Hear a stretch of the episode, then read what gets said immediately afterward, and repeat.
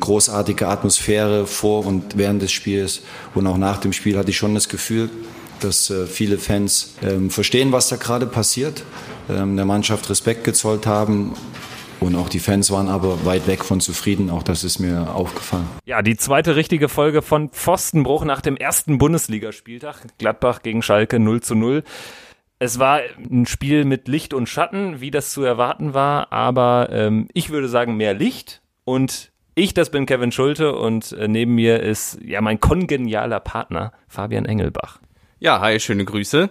Ja, das war mal ein turbulenter Auftakt, ähm, spannendes Spiel. Wir haben aber heute eigentlich auch noch viel mehr vor, als dass wir nur über Schalke sprechen wollen. Wir haben ganz, ganz viele Themen mit dabei. Zum einen haben wir einen Gast heute dabei.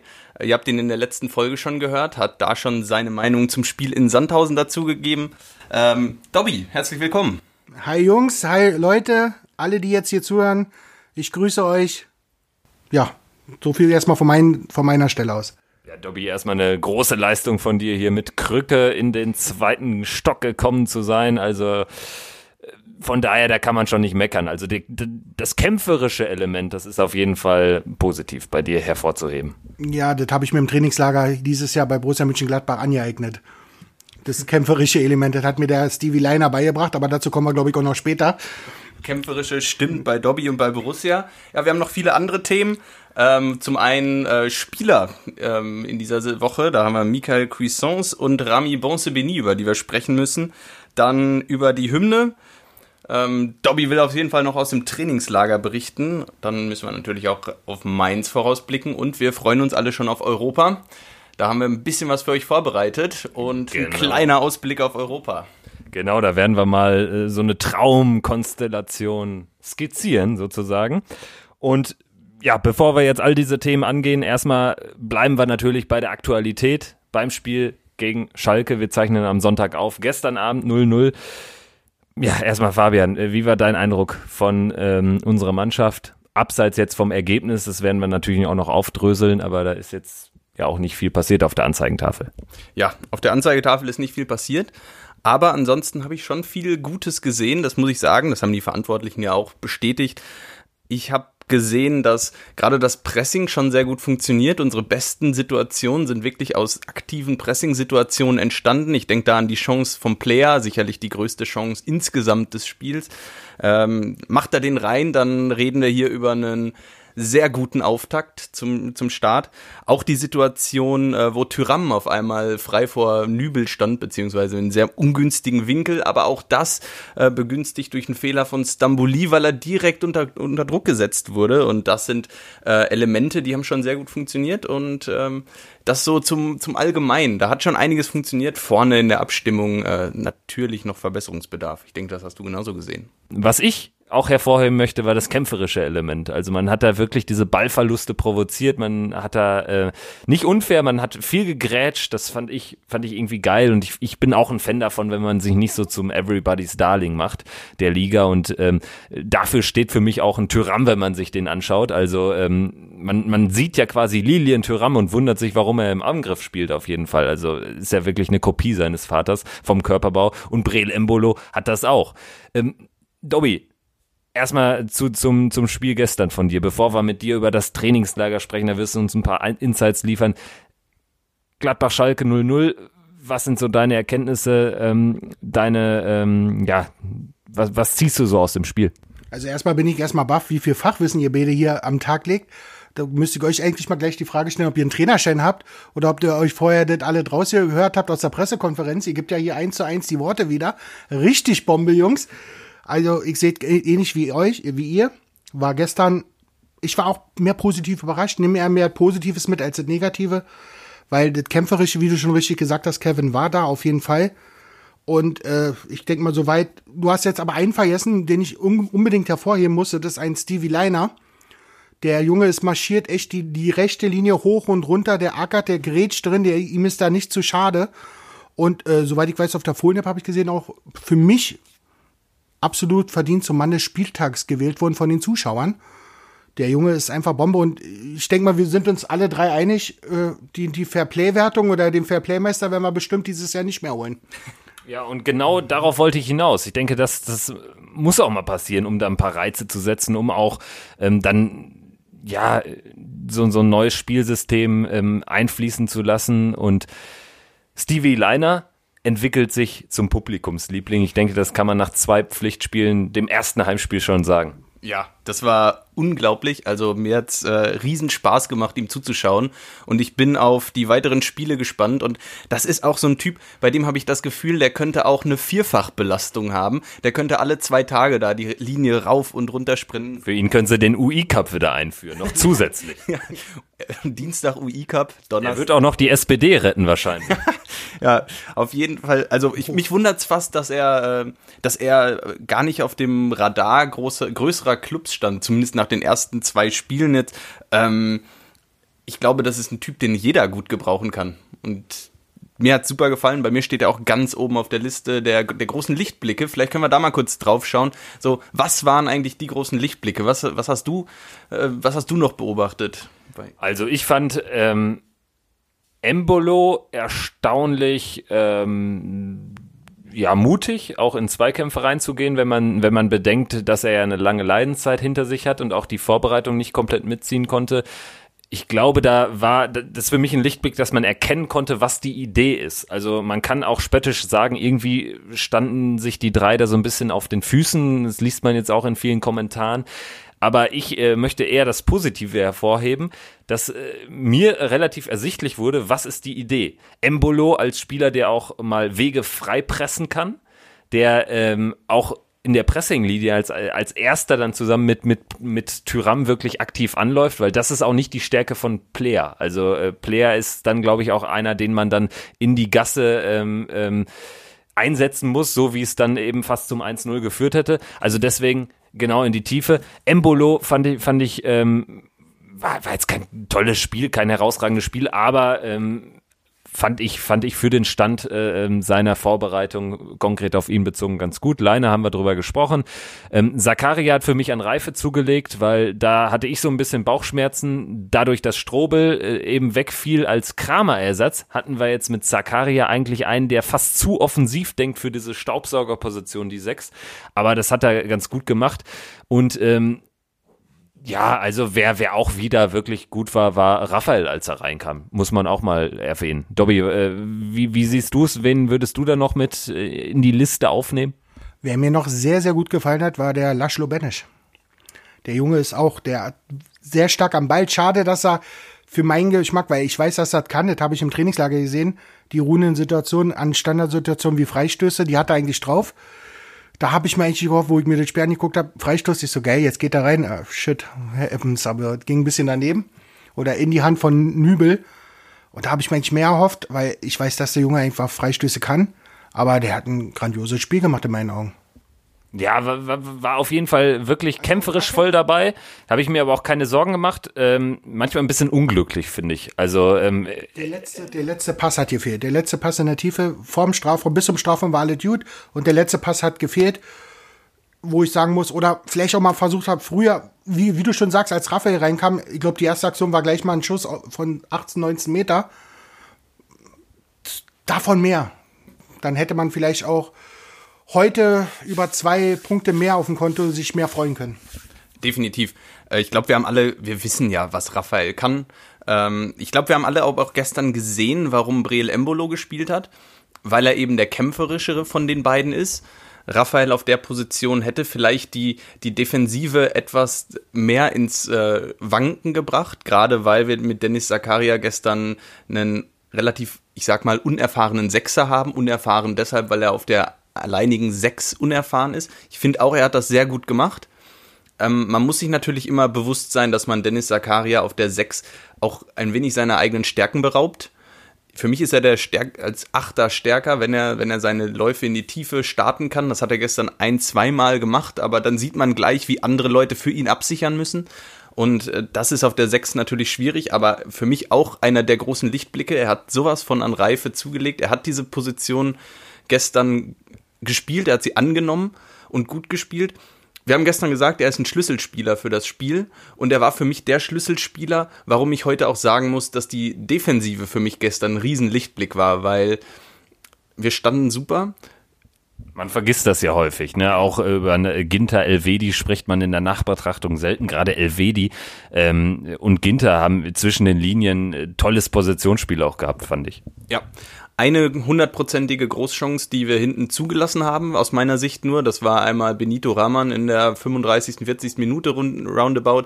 Äh, Guido Burgstaller mit einer ziemlich unorthodoxen Vorlage. Ähm, plötzlich war Rahman durch ich denke, das war, das war die einzige Situation nach einem individuellen Fehler von Florian Neuhaus, auch im Mittelfeld, ähm, der mir übrigens in den ersten 10, 20 Minuten ganz gut gefallen hat, danach aber merklich abgebaut hat. Das fand ich ein bisschen verwunderlich.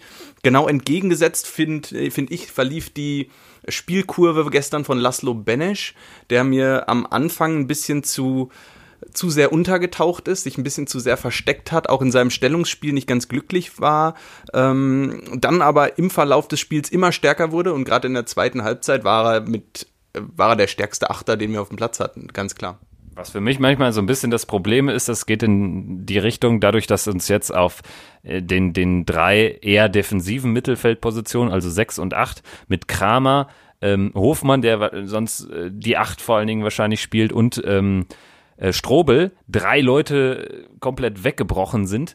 Und ähm, Zakaria, ich fand es insofern reif, dass er wirklich äh, sich diszipliniert an seine Rolle gehalten hat und die Wichtigkeit äh, der defensiven Rolle in, äh, als Sechser wirklich auch erkannt hat. Das war in der Vorsaison, wenn er dann mal auf die Position musste oder wenn man dann irgendwie hinten raus aufgemacht hat, war es häufig nicht so. Da gingen die Konter nur so einfach durch. Und äh, das fand ich gut. Äh, ist natürlich ein bisschen schade, weil genau diese Spieler, auch ein Neuhaus, der muss natürlich dann auch, wenn er weiß, wir spielen jetzt mit einer Raute, haben zwei Spitzen vorne, dahinter noch ein Embolo, quasi drei Spieler, die offensiv denken, ähm, dann weiß natürlich auch ein Neuhaus, dass er eher auch defensiv denken muss. Und da beraubt man ihn ja genauso ein bisschen seiner Stärken. Also das würde ich auch nochmal reinwerfen. Ähm, dann um jetzt nicht nur hier alles über den grünen Klee zu loben, schließlich haben wir nicht 3-0 gewonnen, was war für dich eher ähm, äh, ausbaufähig, äh, Dobby? Auf jeden Fall noch das sichere Passspiel, teilweise die Ballannahme vorne, weil oft die Bälle nicht gleich verarbeitet wurde, oft versprungen sind. Da musste man erst im zweiten Nachsetzen den Ball besser kontrollieren, wenn das flüssiger klappen würde. Auch Aidilien Tyram, ich meine, vielleicht hat man den ein bisschen durch sein Tor in Sandhausen beim Pokal zu hoch gejubelt äh, ja, war auch gestern ein Spiel mit Licht und Schatten. Er war bemüht, stets bemüht, kämpferisch optimal, aber die, irgendwie die, die, die Zuspiele mit den beiden anderen, mit Embolo, mit, mit ähm, Player, fand ich, hätte noch ein bisschen besser fruchten können gestern im Spiel. Fabian, du hattest Neuhaus schon mal kurz angerissen, der jetzt nicht so seine Momente hatte. Würdest du noch irgendwas ergänzen auf der ja, Minusliste zum Spiel gestern? Ja, ich denke, man kann sich Dobby da nur anschließen. Es sind vorne die Kleinigkeiten. Man hat es oft gesehen, Stefan Leiner, der gerade in der ersten Halbzeit immer wieder die, die Linie hoch ist, bis knapp 20, 25 Meter äh, von der Grundlinie entfernt. Und dann hat er Flachpässe in die Mitte gespielt. Und diese Flachpässe fand ich ganz spannend, weil er hätte oft noch andere Optionen gehabt, aber hat immer wieder scharfe Pässe ähm, auf, an den 16er gespielt, die dann aber nicht ankamen.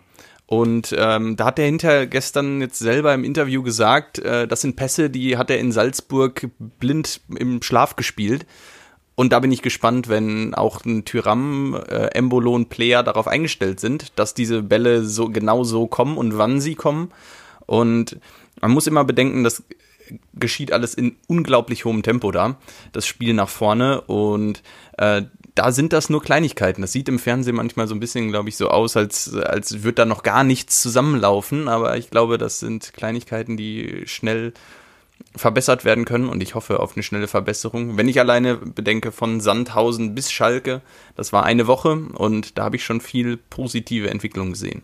Ja, und also um jetzt sozusagen hinter das Spiel erstmal einen Haken zu machen, würde ich nur noch ergänzen, ähm, dass ich irgendwie am Ende es besser finde, dass man wirklich konkret schon was sieht und einen komplett anderen Fußball in Ansätzen zumindest erkennt, als dass man irgendwie auf Sicherheit geht. Und das gibt gibt ja auch solche Trainer, die erstmal äh, sich sich umstellen wollen und dann ähm, fallen aber Schlüsselspieler aus. Und Kramer Strobel die Rolle ist ist eine Schlüsselrolle für das System. Äh, deswegen fand ich gut, dass man eben trotzdem dabei äh, es belassen hat und äh, Embolo tatsächlich dann in so eine zentrale, äh, rollierende Rolle da äh, gepackt hat, quasi als Zehner. Aber wenngleich er jetzt auch nicht so ein richtiger Zehner äh, war in, in, in der Rolle, weil ziemlich variabel. Aber ähm, ich glaube, dann ist es am Ende besser, man holt nur einen Punkt und es ist trotzdem schon einiges erkennbar, worauf man aufbauen kann, anstatt dass man jetzt irgendwie genauso spielt wie äh, unter Hacking wieder, also quasi ja, die, die Zeit zurückdreht und dann vielleicht irgendwie durch ähm, Automatismen zu einem 1-0 kommt, wie auch immer. Also, das wär, wär, wären so meine zwei Cents noch zu dem Spiel. Was hat Rose gesagt? Er bittet um Geduld die sollten wir ihnen geben. Ich denke mal, das ganze System werden wir noch richtig rauskristallisieren, weil wir werden jetzt sehen, in, ja, reden wir mal in drei, vier Wochen drüber. Ja. Da glaube das sieht ganz anders aus. Wo wir nicht drei, vier Wochen warten dürfen, das sind andere Themen, die uns beschäftigt haben vor dem Spiel. Ähm, ja, da gibt's, gibt's zwei Namen.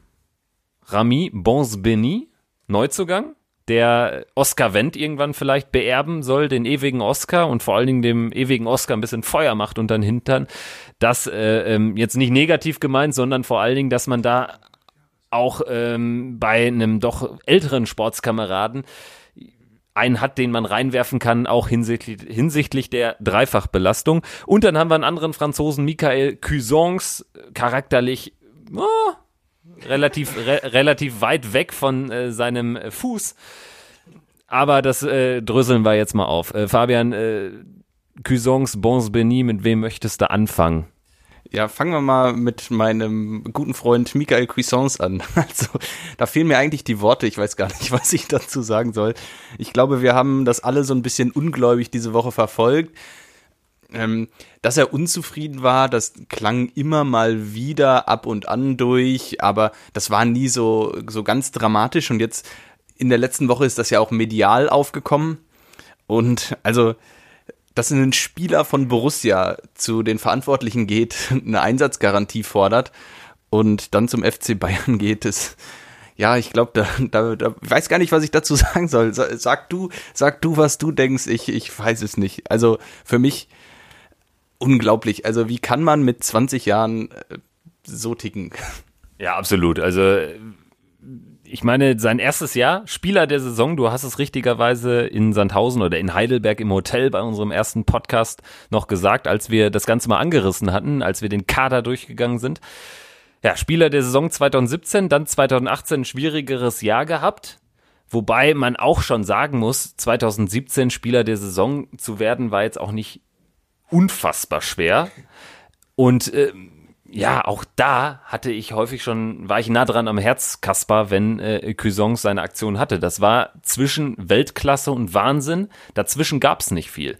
Und äh, ähm, klar, einige führen jetzt schon Parallelen auf mit Sinan Kurt, der es ja ähm, unglaublicherweise dann zur WSG Wattens geschafft hat. Sagen, wo spielt er jetzt gerade? WSG Wattens, aber da spielt er auch gar nicht mehr. Ich glaube, wegen der Ausländerregelung hatten die ein Problem, die es da in Österreich gibt. Und deswegen nach dem Aufstieg ist die WSG Wattens, kleiner Exkurs, zur WSG Tirol geworden aus Vermarktungsgründen. Ja. Aber ich glaube, Simon Kutsch spielt er gar nicht mehr. ähm, egal, auf jeden Fall. Ähm, Michael Cuisance ich, ich wünsche ihm das Beste, klar, aber es sagt auch viel über die Transferpolitik des FC Bayern München aus, dass sie jetzt äh, in ihm tatsächlich einen haben werden. Ich glaube, lustigerweise ist, glaube ich, Michael Cuisance, wenn es um den Kader geht, in, aktuell im Bayern-Kader sicherer dabei als im 19er ja. Kader von Borussia Mönchengladbach. Das muss man auch mal erwähnen. Das, das muss man mal, das, das, muss man definitiv so erwähnen. Ich habe noch zwei kurze Anmerkungen. Wir sind ja hier kein offizieller Borussia-Podcast, von daher äh, finde ich nicht, dass wir sagen müssen, wir wünschen ihm alles Gute. Von mir aus kann er bei den Bayern so lange auf der Tribüne sitzen, wie er will. Wenn er da mit 30 noch sitzt, okay, und nicht ein Spiel gemacht hat. Naja, ähm, ich habe letzte Woche, letzte Woche in Sandhausen habe ich, glaube ich, gesagt, dass ich großer Fan von ihm bin. An der Stelle tut mir leid, das muss ich echt nochmal revidieren. War noch zwei Bier intus. Äh, Dobby, äh, deine äh, Worte zu Michael Cuisance. Ich meine, ich war ja selber Trainer. Waren auch es ist als Trainer nie leicht, jemanden zu sagen, du spielst, du spielst, du spielst jetzt nicht. Nur warum hat Michael Cruisson letztes Jahr nicht gespielt unter Hacking? Warum hat er den Konkurrenzkampf nicht richtig angenommen? das zeugt von wenig Charakter, meine Meinung. Er hätte im Training sich anbieten können. Hat er nicht getan. Die Saison war lang. Wie viele Spiele hat er gemacht? Ich glaube elf. Wie viele Spiele hat er das Jahr davor gehabt? Äh, waren, waren ein paar mehr, äh, aber bei elf muss man auch sagen, das waren ja eigentlich nur Einwechslungen. Also hat er vielleicht einmal von Anfang an. Gut. Elf Spiele, einmal von Anfang an. Und dann fordert er einen Stammplatz. Und am neuen Trainer, wo ich jetzt noch sagen muss, der Kleine hat äh, im Trainingslager einen guten Eindruck hinterlassen, keine Frage. Der hat im Testspiel gegen Başakşehir, ich meine, das sind ja alle Namen, Başakşehir hat er super gespielt, hat die Bälle gefordert, aber in den Trainingszeiten hat er sich nicht wirklich angeboten. Und dafür dann Stammplatz zu fordern, finde ich ein bisschen unverschämt und ein bisschen dünne, wie Fabian schon gesagt hat. Ja, und dazu muss man sagen, er ist, er versteht sich als Zehner, als offensiver Kreativspieler, der immer wieder anführt, dass er einen super Schuss hat. Aber da, dagegenüber steht auch, dass er 39 Pflichtspiele für Borussia gemacht hat und ganze null Tore. Absolut. Also die Abschlussstärke ähm, war bei ihm noch nie gegeben. Ja, also jetzt haben wir, obwohl gerade Fabian eigentlich keine Worte verlieren wollte, äh, doch relativ viele verloren. Aber am Ende bleibt wohl nur zu sagen, Michael Cousins, Michael Cousins äh, hat tolle Anlagen, geiler Kreativspieler. Wahrscheinlich wäre er vor 15 Jahren noch im Fußball besser aufgehoben gewesen, als es noch eher darum ging, ja, einfach einen statischeren Fußball zu spielen, weil ich hatte auch nie das Gefühl, dass er dann einer ist nach einem Ballverlust, der da wie ein Irrer auch das vorlebt, da hinterher zu äh, äh, äh, ähm, äh, rennen und ja, das zeigt sich dann aber auch jetzt, äh, wenn so sein Charakter offenbar äh, zutage kommt und wenn jetzt auch Rose und Eberl gesagt haben, sie haben das Gefühl, Borussia Mönchengladbach ist zu klein geworden für ihn. Das ist sehr aberwitzig. Also er, er, er hat in seiner Fußballkarriere noch nichts Relevantes gerissen, was ihn dazu befähigen sollte, einen Stammplatz äh, bei Borussia Mönchengladbach zu haben. Was sehr interessant war, absolut, ich gebe dir da vollkommen recht. Die beste Aussage jedoch von Marco Rose fand ich, ich glaube nicht, dass äh, ein gewisser Herr Croissant sich so viel herausnehmen kann bei seinem neuen Arbeitgeber, wie er das in Gladbach getan hat. Und ich meine, das sagt schon fast alles.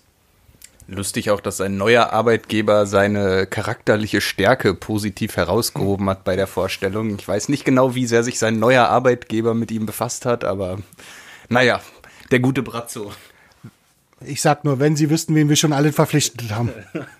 Top-Mentalität hat Cuisance.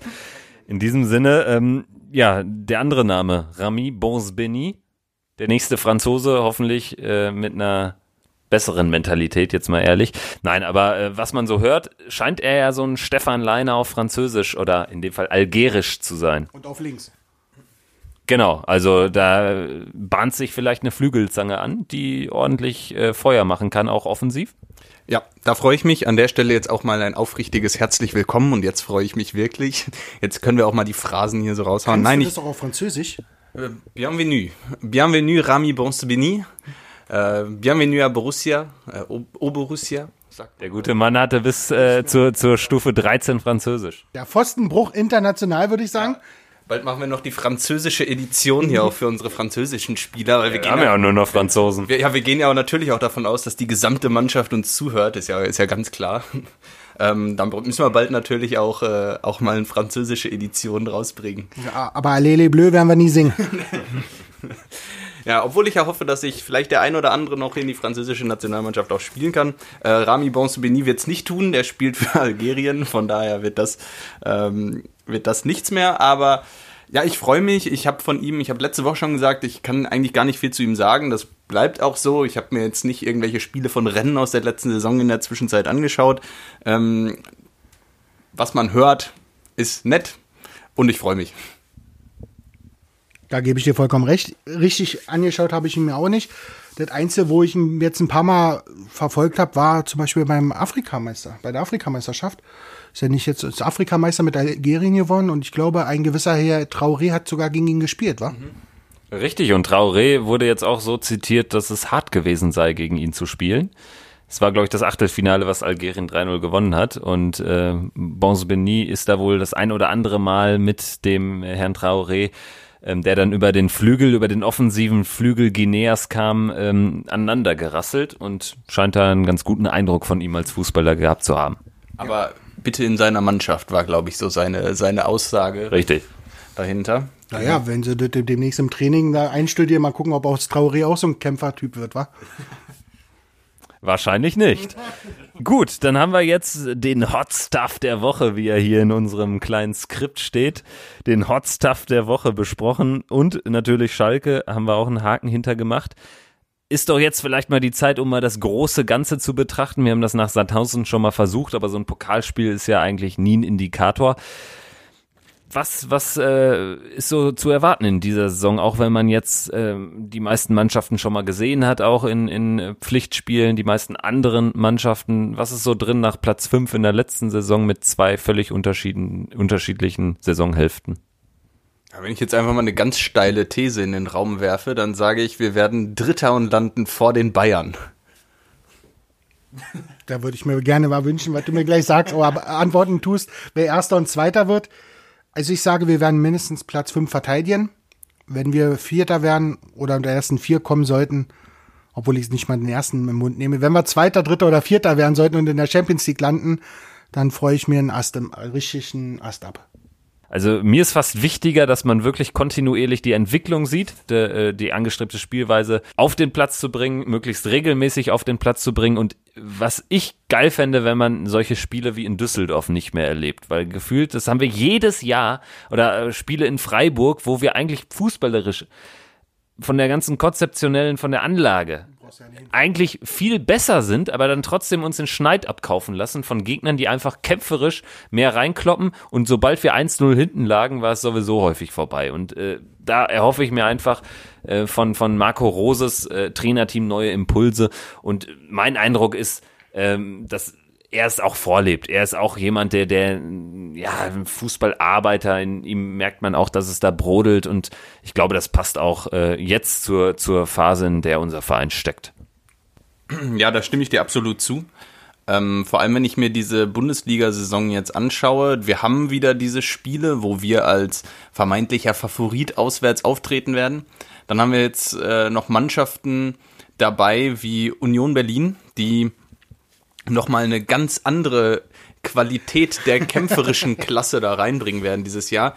Ich glaube, da werden sich viele, ähm, viele elegante Fußballer diese Saison noch die Augen reiben und denken, ach du Scheiße, was ist das denn hier? Weil ich habe sie letztes Jahr viel verfolgt. Und auch Paderborn gestern. Auch Pader, Paderborn, das sind, ähm, das sind Mannschaften, die, die stecken nicht auf, vor allem ziehen sie nicht zurück. Und wenn man da mit einer spielerischen Arroganz rangeht, dann äh, wird es ganz schwer und deshalb sehe ich das genauso wie du. Wir müssen diese, diese Mentalität, die wir gestern gezeigt haben, äh, gepaart natürlich mit fußballerischer Klasse, die müssen wir konstant an den, an den Tag legen und auch über 40, 45 Pflichtspiele diese Saison dann. Und noch eine letzte Ergänzung, was ich wichtig finde, ich möchte nicht mehr solche Sätze hören, wir haben über dem Limit gespielt und so. Das, das hat mich genervt. Also ich war auch immer einer, der Hacking ähm, grundsätzlich befürwortet hat, weil er, weil er. Es war nicht alles schlecht, was unter Hacking gelaufen ist. Weil er ein grundsolider, ein konstant gut abliefernder Trainer ist. Also die Ergebnisse sprechen da für ihn. Und auch in Hamburg scheint das ja besser zu machen als seine letzten Vorgänger. Aber ähm, dieses Understatement, das, das sollte der Vergangenheit angehören. Klar sind wir jetzt vom Etat keine Top-4-Mannschaft, aber ähm, wir sind auch nicht so weit entfernt und da muss nicht immer so viel zusammenpassen, dass es dann, also man muss nicht mal von der größten Sensation sprechen, wenn wir dann irgendwie, keine Ahnung, zur Winterpause Dritter sind. Und ähm, das Gefühl hatte ich in den letzten Jahren, wo man so eine Serie gespielt hat, dass man sich quasi schon selbst dann klein geredet hat und dann genau. ging es dann irgendwann dahin. Aller, aller mit den ganzen Worten, wir sollten mal schauen, wo wir herkommen, ne? Genau, also das wurde mir auch zu inflationär gebraucht. Aber ich habe da auch das Gefühl, dass da Eberl auch jetzt nochmal einen anderen Spin nochmal reinbekommen hat, grundsätzlich. Ähm, das, das wirkt schon wie, wie eine, ja, wie eine richtige Verjüngungskur, gerade auch so, was den Kopf betrifft, was die Aussagen betrifft. Genau, also deshalb jetzt nochmal vielleicht jeder einen kurzen Tipp, auf welchem Platz landen wir. Ich habe eben schon gesagt, Platz 3, das ist natürlich eine sehr optimistisch steile These gewesen. Wenn ich es mal realistisch betrachte, wir haben noch unsere Doppelbelastung jetzt. Äh, das heißt, viele Spieler werden zum Einsatz kommen. Wir werden sicherlich auch in den Wochen, wo wir Doppelbelastung haben, auch die ein oder andere, den ein oder anderen Spieler, der in die Mannschaft rein bzw. wieder rausrotiert sehen. Das heißt, wir werden auch ähm, schauen müssen, dass wir nicht allzu viel mit Verletzungen zu kämpfen haben. Und dann werden immer noch 17, 18 Spieler gebraucht werden.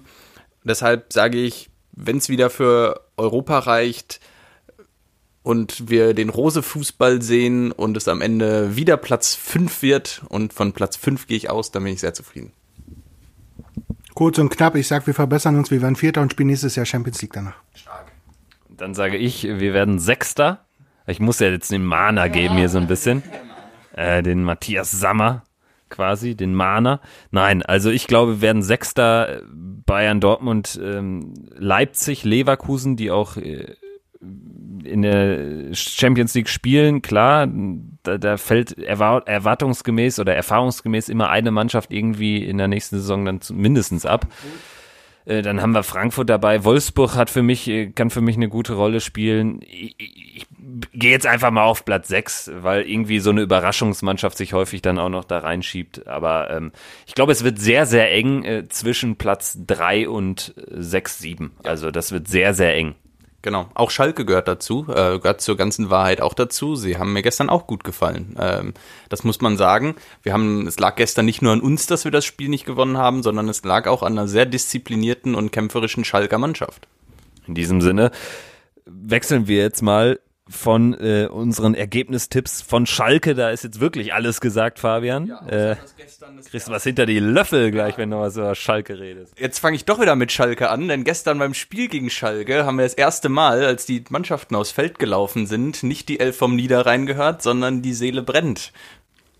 Kurzer Einblick, die Elf vom Niederrhein haben wir doch gehört, allerdings nicht, äh, genau.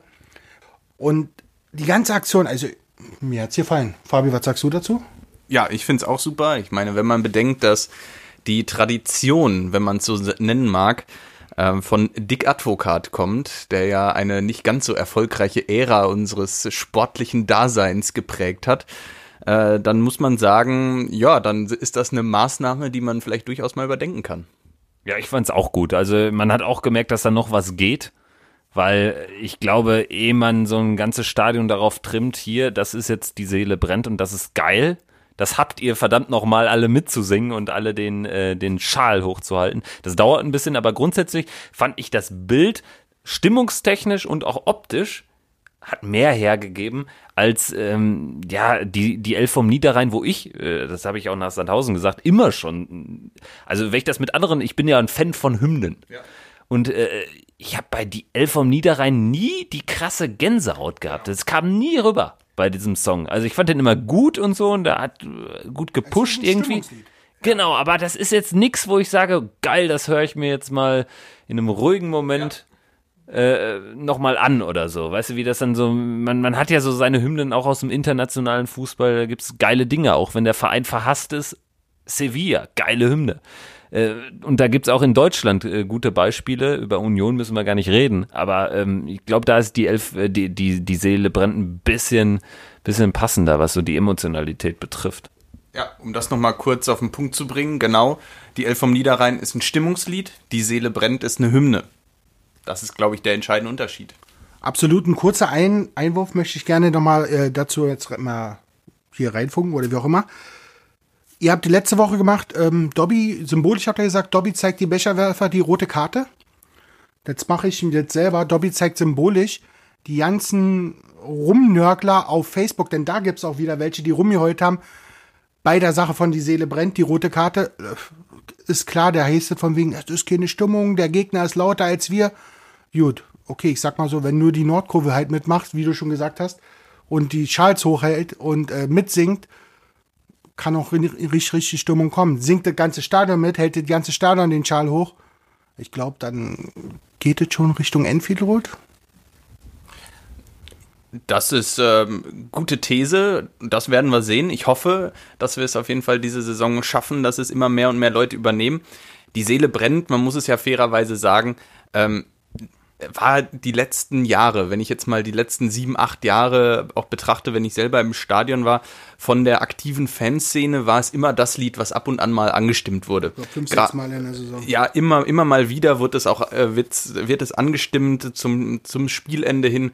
Das war nicht die Elf vom Niederrhein, es war immer die Seele brennt. Und alle, die, die öfter im Stadion sind, kennen auch die Seele brennt natürlich in- und auswendig. Und ähm, von daher muss man auch sagen, es kam aus der Fanszene und das ist für mich ein sehr gutes Zeichen, dass der Verein auch mit der Fanszene zusammenarbeitet, äh, dass da die Kommunikation stattfindet und dass die, ähm, dass die Belange oder die Interessen der Fanszene da vom Verein ernst genommen werden und dass der Verein auch da bereit ist, Dinge, die sich vielleicht für etwas objektivere, außerhalb stehende Fans ähm, erstmal orthodox anhören, dass die auch umgesetzt werden auf, äh, ja, auf Wunsch der Fanszene hin. Ich finde, das ist ein gutes, gutes Zeichen von Borussia an die Szene. So, Fabian, Dobby, jetzt haben wir einen bunten Strauß an Themen abgearbeitet, wie das sonst nur Stefan Leiner im rechten, im äh, rechten Bereich des Spielfeldes tut. Ähm, Dobby hat mal wieder eine verbale Blutgrätsche verteilt und dafür rot gesehen. Aber er ist trotzdem noch da.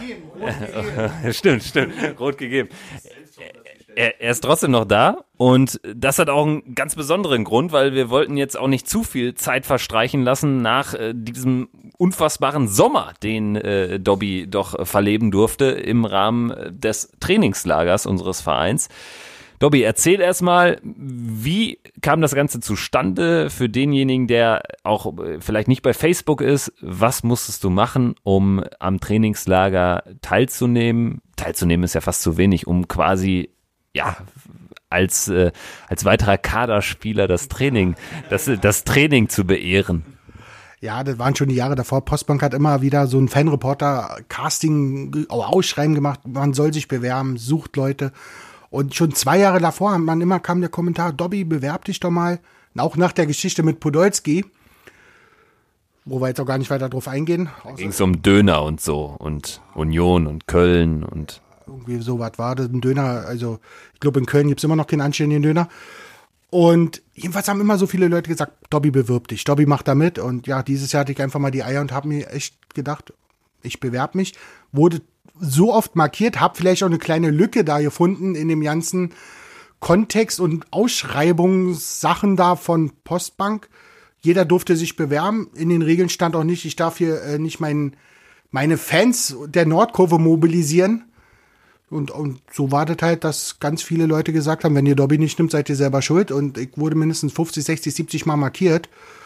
Und ich glaube, es wäre schwer zu vertreten gewesen von der Postbank, wenn die mich jetzt dieses Jahr nicht genommen hätten als äh, Postbank-Fanreporter im Trainingslager. Genau, und dann äh, bist du eben genommen worden, hast dann wo und wann erfahren von deinem Glück? Ähm, zwei, drei, drei Wochen, drei Wochen bevor das losging vom Trainingslager, wurde das, also die haben sich wohl die mit der Ausschreibung richtig schwer getan. Das war wohl ein Kopf an Kopf rennen. Und äh, so wie ich gehört habe, in der Entscheid hat Knippi gesagt, ja, äh, ich möchte es gern mit Dobby machen, also wurde ich es dann, glaube ich, auch. Stell ich mir vor, wie in so einem Koalitionsausschuss, ja, wo, wo, wo es Pari Pari steht und dann kommt Knippi. Kanzlerbonus. Ja, den dicken nehmen wir. dann wird vielleicht mal Stimmung geben. Und hat man mir angeschrieben, ich durfte jemanden mitnehmen, was ich mit unserer Präsidentin von den Eisernen Fohlen gemacht habe. Dagi, an dieser Stelle wünsche ich dir alles Gute nochmal. Eiserne Fohlen, da wirfst du wieder was in den Raum, womit der Otto Normalverbraucher vielleicht nicht unbedingt was anfangen kann. Denn äh, ja, Eiserne Fohlen, das ist ja, das ist ja in Gladbach, in Berlin schon eine Marke, aber vielleicht darüber hinaus. Erklärst du nochmal, äh, worum handelt es sich da? Ja, wir sind hier in Berlin und äh, Eiserne Fohlen, wir haben einen inoffiziellen Fanclub gegründet, zumindest hatte Dagi er ins Leben gerufen als Präsidentin mit ihren Sohn und ich bin dann einfach nur dazu gekommen, weil ich einfach die größte Klappe habe, kennt man mich deswegen auch mit den Eisernen Fohlen oder bringt man mich auch damit in Verbindung. Das ist einfach ein, zwischen, eine Freundschaft zwischen zwei Vereinen, zwischen den 1. FC Union Berlin und die Borussia aus München-Gladbach. Und hat immer mehr Ausnahme genommen. Wir haben Fanshirts, jetzt haben wir Fan-T-Shirts organisiert schon, also zumindest T-Shirts herstellen lassen. Unsere eiserne Folien, unsere Eifos-Schals sind immer der Renner. Ich glaube, jetzt haben wir eine neue Auflage, die, wir haben immer 200, ich glaube, jetzt kommen die 700, 700 Bestellungen haben wir jetzt von den äh, Schals schon drucken lassen. Ich habe auch eine gute Vermarktungsstrategie. Ja, irgendwie schon. äh, Smartphone-Hüllen für iPhones. Smart, ja, auch nicht schlecht. Ich merke schon, du brauchst einen, wa? Kevin? Absolut. Alles klar. Ja, und so war halt die Geschichte von den Eisernen Fohlen. Und das hat sie alle, zum Beispiel ein großer Befürworter haben wir auch in verschiedenen Reihen als Spieler sogar in dem Verein. Ein Chris Kramer, der kennt uns hin und auswendig. Gut, der, der hat doch schon zwei Schals von uns. Und ein Autogramm-T-Shirt habe ich ihm besorgt, jetzt von Union, von letzter, von der Aufstiegstruppe.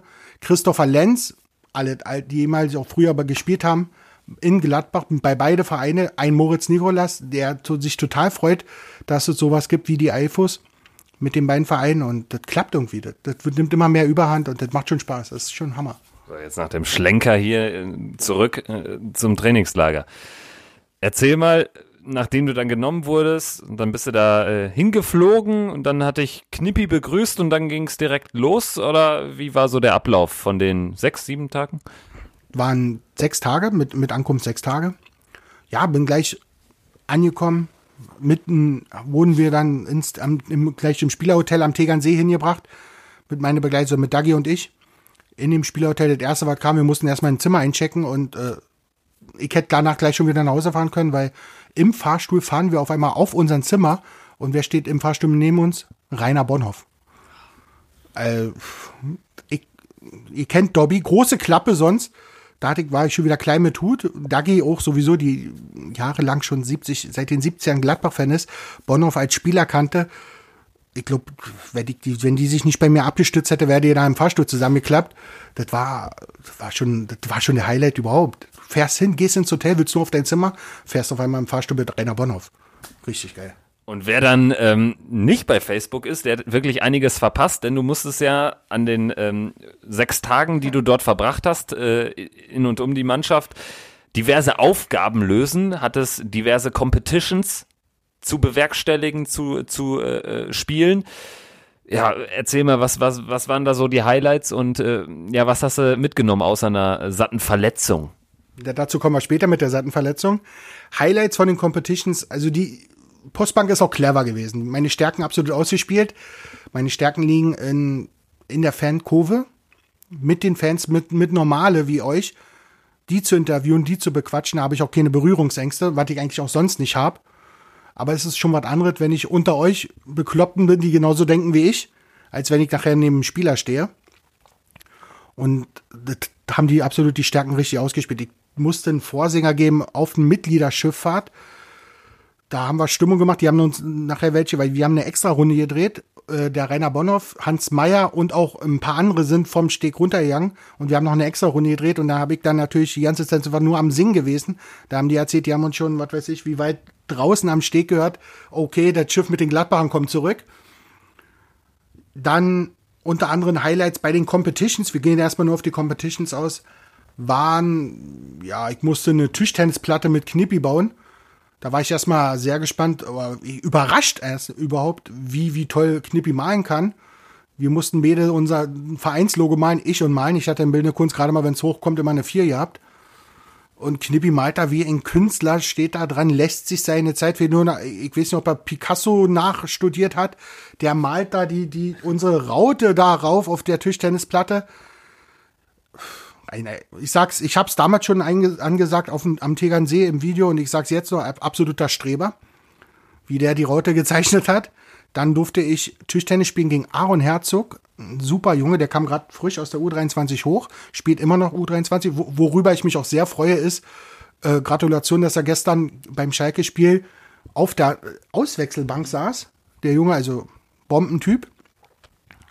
Übrigens gibt's eine Revanche, du hast nur ganz knapp gewonnen, ja. 11 zu 6 beim Tischtennis. das, das lasse ich so nicht sitzen. War ein ganz knappe Ding. Und Highlights war noch, das, das Schiffsfahrt. Fanabend, absolut genial, wie die ganze Mannschaft zum Fanabend, da war mal bei mir, wo die Trainingsplätze von Rothach-Egern war, mit Hähnchenstand, mit Obatzen, ich wusste nie, was Obatzen sind. Das sind so eine Käseteile. Okay, jetzt rede ich wieder über Essen, das passt natürlich bei mir sowieso, gell?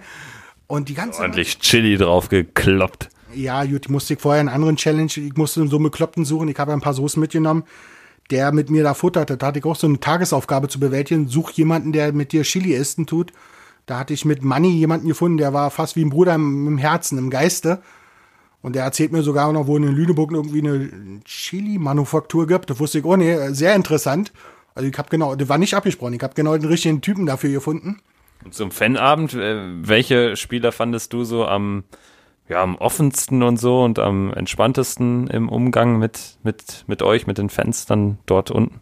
Mein absoluter Trainingslagerliebling Stevie Leiner der ging hin, er hat gleich mit den, hat, wie er erzählt hat, mit den Fachexperten, also wir, die Fans, hier fachsimpelt, wurde auch gleich schon ein paar kritische Fragen geäußert. Toni Janschke, sehr Fan, Fan sowieso unser Fußballgott schlechthin. Äh, wir hatten das Glück bei den Eisernen Fohlen, wir hatten ja noch vier, vier andere von uns im Fanclub dabei, da haben wir Oskar Wendt gehabt. Der ewige Oskar Wendt, wie du schon so schön angedeutet hast. Ganz lockerer Typ, irre, sympathisch. Und das positivste, wirklich am positivsten Außentrainingslager unser neuer Trainer Marco Rose. Er war der Erste, der auf den Trainingsplatz kommt, der Letzte, der runtergegangen ist, weil er einfach nur sich für jeden Fan Zeit genommen hat, Autogrammwünsche Wünsche zu erfüllen, Selfies gemacht. Äh, das war richtig ein Erlebnis. Ihr merkt, ich schwärme. Das war Hammer. Jetzt gibt's aber auch noch, ähm, ja, ein Erlebnis, was jetzt keine Glanzleistung war, sag ich mal. Ich habe das. Zwei, wir haben zwei noch. Eins wollte ich gleich nochmal. Äh, äh, also ich denke an das Bootsschießen. Das ist schon okay. jetzt in Gladbacher Kreisen legendäre Bootsschießen. Also du hast gegen Jonas Hofmann an, ja, quasi da an der Promenade gestanden. Ihr hattet jeweils drei Versuche, das Boot mit dem, ähm, äh, einem der Medienverantwortlichen, Löbo Popken war, glaube ich, äh, in dem, in dem Ruderboot. Und ihr musstet das Treffen. Richtig. So, und Jonas Hofmann hat das, ja, fast geschafft, aber der hat, der hat den Ball nur angejuckt. Der hat das Boot nur angestreicht. Spötter sagen, du hast ein 0-0 erzielt gegen Jonas Hofmann, ne? Absolut. Ein sensationelles Unentschieden habe ich rausgeholt. Jetzt im Nachhinein muss ich auch sagen, ich war auch gehandicapt. Ja, durch mein, weil du schon angedeutet hast, ich habe mich ja schwer verletzt. Das ist ja schon gute Tradition, dass sich im Trainingslager eigentlich bei den Profis jemand immer schlimm verletzt. Diesmal wartet der Fanreporter mit einem Meniskusriss, obwohl ich gehört habe, ich bin sogar schon, der Meniskusriss war vor dem Trainingslager schon drin. Also ich habe das ganze Ding auch noch mit dem Meniskusriss bewerkstelligt und gerockt. Hat der Medizincheck nicht funktioniert. Das hätte man sehen müssen. Absolut. Aber eine Eistonne musste ich, vielleicht war der ein Süd, ich musste auch zur Strafe mal eine Eistonne, weil ich ein, ein äh, das Lattenschießen gegen Knippi verloren hatte. Bei einer Competition, was auch richtig geil war. Und vor allem habe ich mal gemerkt, wie kalt das deine Eistonne war. Ich glaube, da ist alle zusammengeschrumpft. Also war Wahnsinn. War richtig Wahnsinn. Und die Leute da, die nach dem Training, die gehen da freiwillig, bleiben da Minuten äh, regungslos stehen. Ich hab hier bibbert, da bringt der Vogel von Knippi mir auch noch ein Eis, erzählt er, wir haben um Eis gespielt. Ja, scheiße, hätte er mal vorher gesagt, ich hüpf da in die Eistonne. Aber nicht nur Bootschießen, wo ich ein sensationelles Unentschieden gegen Hoffmann, übrigens danke für Trikot. Wir haben ja gewettet. Ich musste jodeln, weil ich nicht getroffen hat. Er hat mir dafür sein Trikot gegeben. Mein Highlight war absolute Torwarttraining mit meinem Idol Uwe Kamps. Uwe Kamps, dein Idol, ich nehme an, du bist ja auch dann so ein Kind der 90er sozusagen, dann groß geworden, als er vier Elfmeter hält gegen Leverkusen. Uwe Kamps, was ist das für ein Typ? Irre locker, obwohl ich gemerkt habe beim Training auch scheiße hart. Absolut, also der, der Typ kann richtig hart sein. Ich habe gedacht, geil, der lässt mich, ich, ich war ja früher jahrelang Torwart, in der Jugend war kein schlechter, immerhin Auswahltraining mal eingeladen worden bester Torwart beim größten B-Jung-Turnier Berlins gewählt worden. Beim Junior Cup. Unter anderem haben Mannschaften wie Hertha BSC, Hertha Zillendorf mitgespielt. Türkimspor, Tasmania, wie auch immer. Auf jeden Fall wurde ich zum besten Torwart gewählt. Im Verein zweimal ähm, Spieler des Jahres vom ganzen Verein. Bei uns. Ist Michael Cuisance auch schon geworden. Ja, aber ich gehe nicht wie Michael Cuisance zu den Bayern. Und jedenfalls, da habe ich gedacht, geil, er schmeißt mir mal ein paar Mal die Bälle links und rechts, ja shit. Da sagt er, wie, wie man es richtig macht. Ich muss mir erstmal warm laufen und nach dem Warmlaufen hatte ich schon wieder keinen Bock gehabt, weil ich danach schon fix und fertig war. Nichtsdestotrotz ähm, hast du dann noch ein paar Minuten mit ihm verbracht. Er hat dich mal ordentlich äh, rangenommen da auf dem Trainingsplatz. Für mich äh, genauso, wie im Abwechslung. Ich, ich wollte noch fragen, du hast ja auch äh, mit den Leuten hinterher noch, noch sprechen können, auch äh, diverse Interviews geführt, äh, aber auch am Rande ja dann auch mit, mit Uwe Kamps sprechen können. Ähm, hat er irgendwie was äh, zu seinem Torwarttraining äh, gesagt, wie er das angeht? Was ist er für ein Typ Torwarttrainer? Gibt es da überhaupt unterschiedliche Typen unter den Torwarttrainern? Es gibt unterschiedliche Typen und jetzt, was ihr für Pfostenbruch kriegt, ist, äh, ich habe eine Frage habe ich vergessen zu stellen, weil die, die brennt mir persönlich, da ich jahrelang Torwart war, auf der Zunge. Äh, viele kennen diese Torwarttrainingseinheit mit der Brille, die berühmte schwarze Brille bei Jan Sommer. Ich habe ihn im Hotel nochmal rangenommen, den Uwe Kamps. Privat hat er mir erklärt, was die wirklich bewirken soll. Irre, wie er mir das erklärt hat, war super. Ich wissen nicht, ob er ein Bier Intus hatte oder nicht. Aber jedenfalls soll die bezwecken nicht nur, was mir klar war, Reaktions, die, die fördern der Reaktionsfreudigkeit, äh, Reaktionshandlung, Reaktion, Reaktionsschnelligkeit, sondern auch Koordination. Der kann mit der Hilfe dieser Brille äh, irgendwie mit einem Sensor einstellen, wo gerade, wie, als ob eine Sonne irgendwie links, rechts einstrahlen tut. Und äh, es war Wahnsinn. Ich glaube, hätten wir das früher gehabt, äh, sorry, da wäre ich nicht nur bei Berlin Amateure gewesen und bester Torwart im Junior Cup. Ich glaube, dann wäre ich jetzt in der Bundesliga im Tor bei Borussia Mönchengladbach gewesen. Du säßt wahrscheinlich jetzt nicht auf meinem Sofa und wärst völlig abgehoben. Umso besser, dass es, dass es diese Brille noch nicht gab. Genau. Dann, was auch super irre war, nicht nur, dass er mir erzählt hat, was passiert da mit der Brille. Ich weiß nicht, ob er wirklich ein Bier zu viel hatte, der Uwe Kamps, im Trainingslager, wo er mir das erzählt hat der erzählt mir Stories über sich beim Olympia Bronze 89 und das sind Sachen, da saß er mit Thomas Hessler und irgendwie kam 88, ne? 89 in Seoul, 89. 88 in Seoul, gerade ist ja. Okay. 88 in Seoul bei Olympia Bronze und da hat er mir erzählt, der Ike, Ike Hessler, jetzt Trainer beim BFC Preußen, sollte extrem geraucht haben, als Spieler schon. Und irgendwie kam er drauf, irgendwie war irgendein Spiel, da war Jupp Heinkes Trainer von der Nationalmannschaft. Ich weiß nicht, wie er das in Verbindung gebracht hat.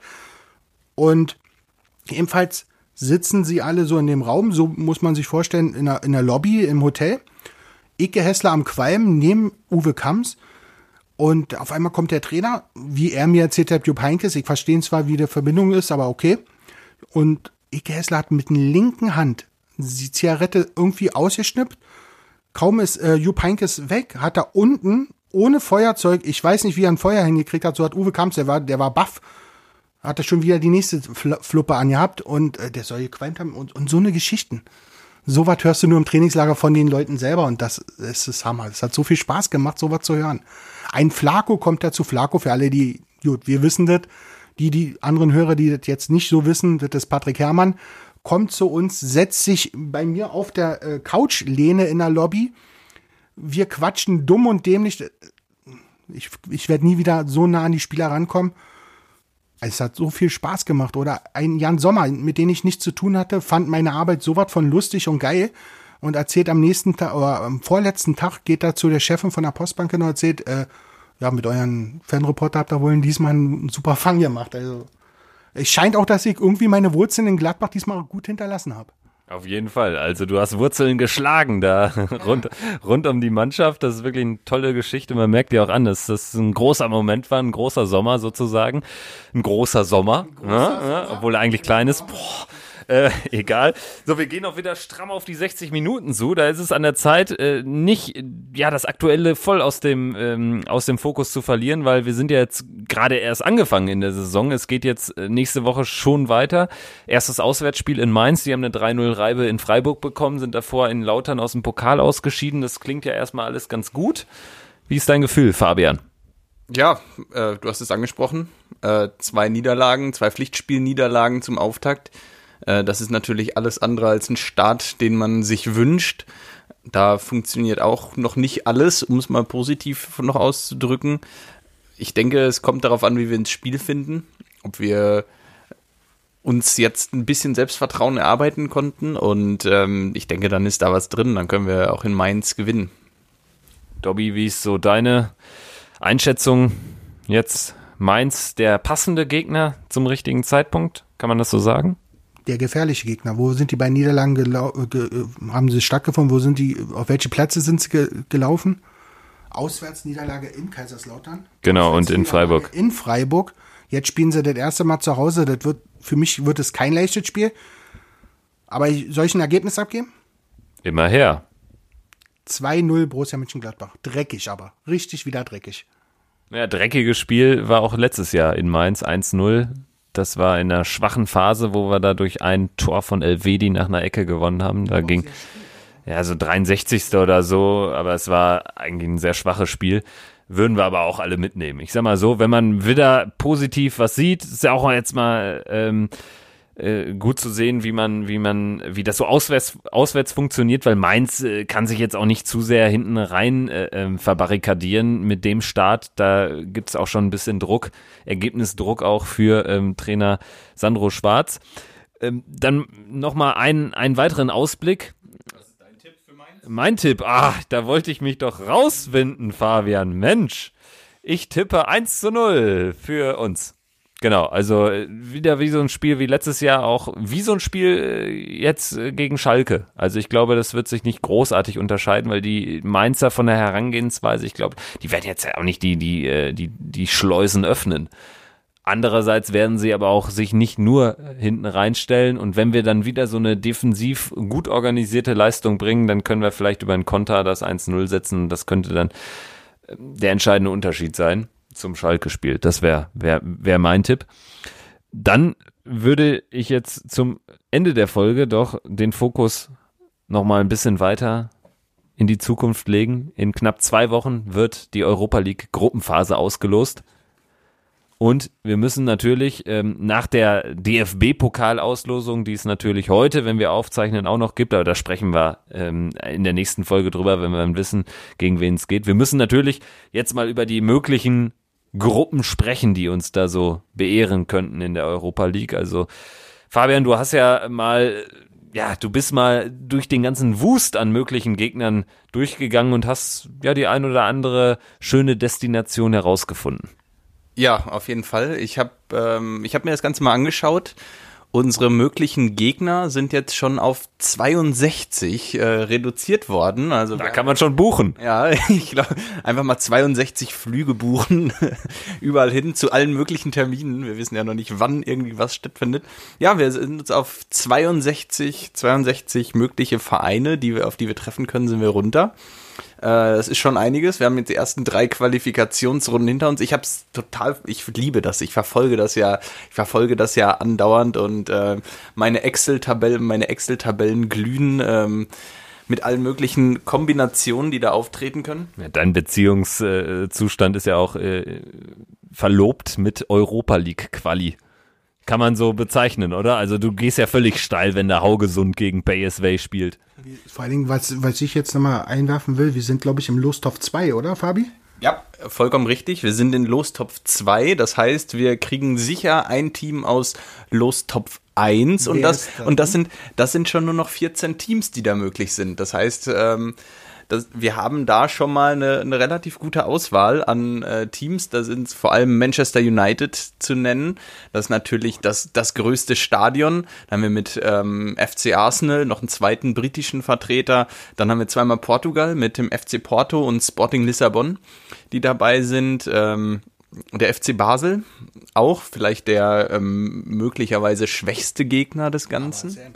Aber auch ohne Umstieg mit dem ICE von Berlin erreichbar. Ja. Absolut, genau. Ähm, dann haben wir ZSK Moskau, sicherlich die äh, weiteste Tour, die größte Tour dabei. Eventuell könnte, ähm, das ist nicht ganz klar, Lazio Rom könnte reinrutschen. AS Rom ist sicher drin. Ähm, dann haben wir Dynamo Kiew. Dynamo Kiew, genau.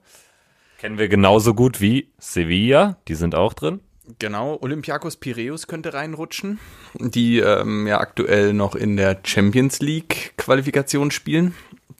Ähm, ja, es gibt einige spannende Optionen. Ich habe das Ganze auch mal durchgerechnet. Ähm, was passiert, also jetzt mal alleine für die Auswärtsfahrer. Ich habe hier eine Gruppe zusammengestellt mit den größtmöglichen Stadien die wir erwischen könnten. Äh, in der Gruppe wären dann Manchester United, Karabach Achdam, die ja im Nationalstadion in Baku spielen, und Glasgow Rangers. Das wären oh. natürlich.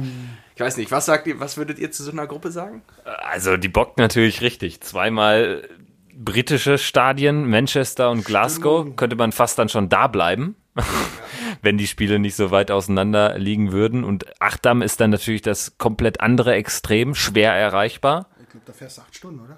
Exotisch. Also, äh, wenn du fährst, glaube ich, bist du noch länger unterwegs. Aber äh, Fliege, flieg, flugtechnisch nach Baku wird es wahrscheinlich auch nur per, per äh, Gabelflug irgendwie gehen. Also, das ist, glaube ich, schon eine mittelschwere Herausforderung. Ja, Baku vielleicht dazu nochmal. Ähm, Karabach-Achtam ist ja ein äh, ein Exilclub, der in Baku spielt, aus der Bergregion, äh, Bergkarabach, aus der umkämpften Region zwischen Aserbaidschan und Armenien, spielen in Baku.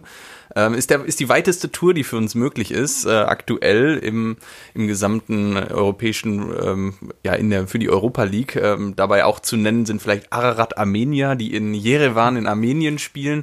Auch möglich zweimal Israel. Äh, einmal könnte es nach Tel Aviv gehen zu Bnei Yehuda oder nach Beersheba, das genau zwischen dem Gazastreifen und dem Westjordanland liegt. Also wir kommen hier in äh, fast alle Konfliktherde der, der westlichen Hemisphäre rein automatisch. Also das ist schon, schon irre, was da alles möglich ist für uns. Äh, Fabi, ganz kurz, ich habe im Trainingslager äh, gesagt, bei dem Testspiel, wo ich moderieren durfte, wo ich nachher auch den Tobi Sippel interviewen durfte, Başakşehir, der türkische Vizemeister, wie sieht's damit aus? Können wir gegen den spielen? Ja, können wir. Die werden wahrscheinlich in Top 4 landen. Ähm, die sind dabei. Ähm, gegen die können wir spielen, ja.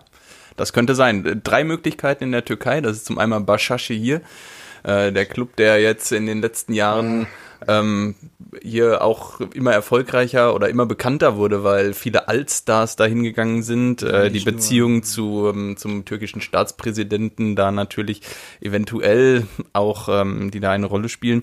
Da haben wir Besiktas und Trabzonspor. Das sind die drei türkischen Vertreter, auf die wir treffen könnten. Richtig, genau. Und weil Malatyaspor ist ja leider ausgeschieden. Jetzt will ich auch mal ein bisschen, bisschen Infos reinwerfen. Malatyaspor, da müssen wir natürlich jetzt unbedingt noch eine halbe Stunde drüber sprechen. Die sind knapp gegen Partisan Belgrad ausgeschieden. Ähm, das nur als Information am Rande. Fabian, du hast hier noch, noch unfassbar viele Gruppen. Also du hast, glaube ich, so viele Gruppen da äh, stehen. Irgendeine davon wird's ja zwangsläufig, oder? Ja, ja, gefühlt. Ja, ich habe noch eine Gruppe mit den kleinsten Stadien, die vielleicht unser Super-GAU wäre, wenn man so will, äh, was Auswärtstickets angeht. Mhm. Ähm, da hätten wir ZSK Moskau, Retafe und Alexandria in der Ukraine, wo ich bei mich nicht, äh, nicht sicher bin, ob äh, Teams aus Russland und der Ukraine in, im selben Topf landen dürfen. Ich glaube nicht, oder? Ich als äh, Chefjustiziar hier bei Pfostenbruch muss sagen, nein, können sie nicht. Da gibt's immer noch ähm, diese Einschränkung, dass russisch und ukrainische Mannschaften nicht gegeneinander spielen dürfen. Die Frage ist, wenn äh, ähm, Dynamo Kiew mal gegen ZSK Moskau im Finale ist, wird wahrscheinlich das Finale komplett abgeblasen. Beide Europa League Sieger. Ja, genau. Ähnliches Spiel per ist mit ähnliches Spiel ist mit. Äh, ich habe eine Gruppe aufgestellt, äh, sportlich leicht gemessen an den äh, Marktwerten der Teams auf bei Transfermarkt.de. Äh, dabei rausgekommen ist Basel, Karabach, Achdam und Ararat Armenia, die auch so nicht zustande kommen könnte, weil Karabach, Achdam nicht gegen Ararat Armenia spielen könnte. Wie gesagt, der Konflikt zwischen Aserbaidschan und Armenien äh, verhindert das. Jetzt hast du schon mehr Gruppen genannt, die nicht möglich sind. Welche sind denn möglich? Ja, welche möglich sind, wäre zum Beispiel, ich habe sie die Gruppe Nahverkehr genannt. Äh, eine Gruppe, für die äh, man wirklich keine Flüge buchen müsste aus Mönchengladbacher Sicht. Das wären mit Basel, Lüttich und Alkmaar wirklich ähm, fast gar keine, Inter da wird das internationale Feeling ja kaum aufkommen wenn diese Gruppe ausgelost werden sollte, wie hast du gesagt, mit, mit Basel, Lüttich und Alkmaar. Basel, Lüttich und Alkmaar. Da weiß ich jetzt schon, äh, das Bier wird da bei den alle sein. Das stimmt natürlich. Und äh, Lüttich ist ja auch dafür bekannt. Übrigens, ähm, Alkmaar ist ja auch jetzt die Frage, da ist ja das Stadiondach eingestürzt. Ja. Spielen die überhaupt in Alkmaar bis dahin? Bei Basel muss man sagen, ist eine geile Tour für uns Berliner auch. Durch die, ähm, durch die äh, gute Verbindung mit dem ICE kann man eine lange. Äh, äh genau, genau. Bei Lüttich also ich bin ja auch jetzt nicht so ein Fan von diesen Nahver Nahverkehrsspielen sozusagen. Aber so eine, man, wenn ich mir eine aussuchen würde, dann wäre es Basel oder Lüttich. Schwierigkeit ist immer mit, mit, mit der Kartensituation. Lüttich hat, glaube ich, so knapp über 30.000 Plätze oder knapp 30.000 Plätze europäisch. Ich war einmal äh, in Lüttich im Stadion, belgisches Erstligaspiel, und das ist eins der geilsten Stadionerlebnisse gewesen, weil ich je hatte. Also ähm, man vergisst häufig, Lüttich äh, ist, eine, ist eine Arbeiterstadt, da sind ähm, viele italienische Gastarbeiter hingegangen und deshalb hat Lüttich eine unverwechselbare italienisch geprägte Ultrakultur mit ähm, wirklich unfassbar, einer unfassbar krassen Ultragruppe, die eigentlich in jedem noch so bedeutungslosen Spiel da die äh, Tribüne halb in Brand setzen äh, an Pyrozeug und so. Also Stimmung in Lüttich ist, ist bombastisch. Ja. Genau, an der Stelle kriegen, glaube ich, nur die meisten Leute Kopfschmerzen, weil ähm, es dann eben um die Gästetickets kriegt, äh, geht, geht. Ich glaube, Lüttich hat ein Stadion, wo knapp 30.000 Leute reinpassen. Das heißt, sie müssen gerade mal mindestens 1500 Tickets nach München-Gladbach schicken. Klar, alles Verhandlungsbasis, aber ähm, sie müssten, sie müssten lediglich 1500 Tickets darüber schicken. Das ist natürlich nicht viel, das wissen wir alle. Gerade für die Entfernung äh, wird das äh, den Bedarf nicht decken. Ja, nur 5% europäisch an Gästekontingent. Genau, genau ist der Unterschied. Ja, aber so viel zur Hölle von Sclessin, wie man im Volksmund sagt in Belgien. Was mich noch interessiert, jetzt hast du so viel über die Gruppen hier rausgekriegt. Was ist denn du als Franzose, französischer Experte bei uns jetzt hier in München-Gladbach? Wie sieht's denn mit den französischen Gegnern aus? Ja, da sind natürlich drei mögliche Gegner aktuell zu nennen. Ähm, zum einen Racing Straßburg ähm, im Stade de la Menot, ähm, die jetzt gegen die Eintracht spielen. Die Eintracht ist ja jetzt auch ähm, aus dem ganz großen Reisestress äh, rausgekommen in der Qualifikation. Jetzt erst mussten sie nur nach, nur nach Vaduz fahren. Äh, jetzt fahren sie nach Straßburg. Klar, kann sein, dass Straßburg da rausfliegt, dann sind es nur noch zwei. Und dann kann es sein, dass AS Saint-Etienne äh, bei uns im Topf landet. Äh, die Wahrscheinlichkeit ist relativ groß. Theoretisch ist es möglich. Praktisch könnte es sein, dass sie im selben Topf landen, also auch nicht möglich sind. Und dann bleiben wir bei Startrennen. Und das wäre dann der einzige französische Vertreter, der möglich ist in der Bretagne. Wäre sicherlich auch ein nettes Ziel. Absolut, aber auch da natürlich das Stadion nicht das größte, soweit ich weiß. Müssen wir mal abwarten. Jetzt Butter bei die Fische. Dobby, ich nehme an, du hast dich jetzt mit den äh, verschiedenen Koeffizienten noch nicht so sehr beschäftigt wie äh, Fabian, aber hau doch einfach mal eine Gruppe raus. Fabian wird dir sagen, ob es klappt, ob ob ob es überhaupt theoretisch möglich wäre. Also, ich möchte gerne auswärts wieder fahren. Ich glaube, wir beide haben uns mal in Barcelona getroffen, Kevin. Richtig. Da könntest du wieder hingehen übrigens, zu Espanyol auch nicht schlecht, aber kleineres Stadion, ich glaube, da kommen wir nicht so schlecht auch an die Tickets ran. Also sage ich mal, einen großen Gegner, großes Stadion, ich möchte Menu in der Gruppe haben. Dann habe ich Bock, obwohl das sehr gefährlich ist, aufgrund, weil ich die jetzt schon mal gesehen habe, auf Başakşehir, komischerweise. Die Truppe hat mir auch mit, mit Robinho, der da spielt, mit Ada Turan sehr gefährlich, der hat uns schon mal abgeschossen. Aber irgendwie, weiß nicht, Türkei war auch ein schönes Urlaubsziel eigentlich. Stimme ich zu. Äh, Bashashi hier, der kleine Haken an der Sache, Stadion lediglich 17.000, die da reinpassen, relativ kleines Stadion. Äh, Besiktas hätte da das größere Stadion, wo mehr Tickets verfügbar sind. Einziger Vorteil ist, glaube ich, bei Bashashi hier, dass da das Stadion, ich glaube, da geht da einfach fast nie, da, da, geht fast keiner hin. Der Verein hat kaum Fans. Gerade in der Fußballhochburg Istanbul gehen die Leute zu Gala, Fena oder Besiktas. Hast du schon mal gesehen, was da in Besiktas abgeht? Ja. Versuch mal da an Karten ranzukommen, versuch mal da stimmungsmäßig mitzuhalten. Die sind verrückt. Ja. Aber gut, das haben wir auch in Sarajevo schon erlebt. Da waren auch verrückte Fans. Äh, ich denke, das macht auch Spaß. Also man braucht ja auch eine Herausforderung. Ich würde mich auf jeden Fall äh, sogar drüber freuen. Ja. Hast du noch, noch ein drittes Reiseziel neben, wir haben es jetzt gehört, Manchester und Istanbul? Ja, dann irgendwas, was nicht so weit weg ist. Irgendwie so was Schweizerisches. Was ja. haben wir da? In der Schweiz haben wir Basel und Lugano. Ja, gut, obwohl Basel, wenn ich jetzt schon Menü gesagt habe, ich glaube, Basel ist auch in Gruppenkopf 1. Da genau. können wir, also fällt ja. Basel weg, dann nehmen wir Lugano. Lugano, oh, sehr schön gelegen. Ist aber auch in 4, glaube ich, dann. Das geht dann wiederum mit ja. Bashasche hier nicht. Also, ist, ja. äh, be bevor wir hier eine 4-Stunden-Folge rausmachen, ähm, also einmal nah, einmal Insel und einmal ein bisschen was entfernt Exotischeres. Genau, okay, absolut. super. Fabian, jetzt zu dir. Was ist so deine Traumgruppe?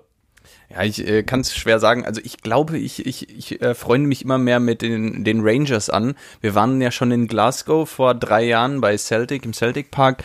Und äh, wenn, wenn wir, wenn wir jetzt noch, wenn wir jetzt noch bei den Rangers spielen würden, das wäre schon eine gute Tour. Äh, es wäre schon, wäre schon richtig schön. Ähm, ansonsten würde ich mich über einfach vieles freuen. Für mich vielleicht, also am besten nicht. Ich habe noch eine Gruppe zusammengestellt, die, äh, die, die Teams, die am weitesten entfernt sind. Da hätten wir eine Gruppe mit ZSK, Karabach Achdam und Hapoel Beersheva in Israel. Also einmal Israel, Russland und Aserbaidschan. Vielleicht das nicht ganz. Dann hau jetzt mal drei Mannschaften raus. Also Rangers habe ich rausgehört. Die kommen aus Top 3 oder 4? 4. Die kommen aus Top 4, genau. Das heißt, äh, wäre natürlich sportlich dann auf jeden Fall schon mal ähm, auch eine große Herausforderung. Dann, ähm, ja, ich würde mich auch tatsächlich über Manchester United sehr freuen. Ähm, Old Trafford ähm, war ich noch nicht, würde ich mir sehr gerne anschauen. Ansonsten, was haben wir in Top 3? Ich sage jetzt einfach mal so eine ähm, Mach mal was Warmes. Ja, genau, was Warmes. Vielleicht, dann haben, vielleicht haben wir dann noch Espanol oder so dabei. Wäre auf jeden Fall auch sportlich eine anspruchsvolle Nummer. Also Nach Champions League, was der gerade raushauen, finde ich. definitiv von den Destinationen her auch. Also ich würde mich extrem freuen über Lissabon. Ich wollte immer schon nach Lissabon und äh, die Stimmung da kommt auch immer gut rüber, auch was ich von, von Kollegen gehört habe. Benfica, Sporting, da ist auch immer im Stadion gut was los. Sie haben beide eine geile Fanszene. Also Sporting fände ich auch gut. Tradition, viel Tradition. Sportlich wäre es auch jetzt nicht das Allerschlimmste los. Dann ähm, Pauk Saloniki ist ein absoluter Traum. Leider sieht so aus, als würde Pauk noch in Top 2 rutschen, deswegen geht das eher nicht. Dann, äh, was, was ich auch super charmant fände, klingt vielleicht auf den ersten Blick nicht so sexy, aber ist äh, Linz. Spielen in Graz. Spielen in Graz, das ist jetzt auch Nee, Quatsch. In- Tun sie nicht, spielen nicht in Linz, äh, in Graz, spielen in Linz, aber nicht in ihrem Heimstadion, sondern im anderen Stadion. Der Wolfsberger AC spielt natürlich in, in Graz. So sieht's nämlich aus. Weiß ja auch jeder, das hätten wir als Basiswissen. Äh, ähm, äh, Linz fände ich auch spannend, wäre auch gut zu erreichen. Aber ich gehe dann, mh, wenn die auch in Top 4 sind, Rijeka. Rijeka haben zwar nicht mehr das geile Stadion Cantrida mit äh, direkt an der Felswand äh, gehangen, wo äh, Stuttgart mal ausgeschieden ist in der Euroleague-Quali, sondern äh, ist ein bisschen versetzt gebaut worden, aber hat immer nur noch äh, zwei, ähm, zwei äh, ähm, Tribünen. Geil gelegen am Meer, Rijeka fände ich, fänd ich klasse, möglicherweise noch im September, wenn es auch noch richtig schön warm ist, dann im Sporting und als aus Top 3, meinetwegen Espanyol oder was ist in Top 3 sonst noch so? Ich merke schon, du willst braun werden, wa? Ja, ich bin, bin, bin weiß wie sonst was. Also da, da geht noch was. Baku. Schön, schön Karabach Agdam. Ja, komm, dann machen wir es so. Also äh, Karabach Agdam, Rijeka und Sporting. Ja. So, in diesem Sinne. Also wir sind jetzt hier mal äh, durch, gedanklich durch ganz Europa geflogen und darüber hinaus, geografisch gesehen. Dobby, es hat Spaß gemacht mit dir. Absolut, mit euch auch. War sehr lustig, unterhaltsam hier heute. Ja, Fabi? ja, war cool, dass du da warst. Äh, Ich fand deine Trainingslager-Geschichten waren, äh, ich habe total gespannt hier zugehört. Und ja, vielen Dank für deine Einblicke hier. Gern geschehen. In diesem Sinne, wir verabschieden uns mit Pfostenbruch Folge Nummer zwei nach dem ersten Bundesligaspieltag Gladbach gegen Schalke 0 zu 0. Hoffen wir, dass wir nächste Woche über die ersten drei Punkte reden können, dann nach dem Auswärtsspiel in Mainz. Und wir sprechen dann natürlich auch über, ja, würde ich sagen, nochmal kurz über Europa, denn dann sind ja auch die Hinspiele der Playoff-Runde gelaufen und wir können vielleicht noch so ein paar Mannschaften ausschließen, was da so gegnertechnisch auf uns zukommen kann. Und wir können über eine andere Auslosung sprechen. Da können wir auch Fakten schaffen, denn der Pokal wird ausgelost an diesem Wochenende noch und dann wissen wir, wohin es geht oder wer uns im Bus äh, Borussia Park besucht zur zweiten DFB-Pokal-Hauptrunde. In diesem Sinne, Pfostenbruch sagt Tschüss, Dobby sagt auch Tschüss. Ciao, Leute. Danke fürs Zuhören. Ciao, ciao. Bis dann, Tschüss.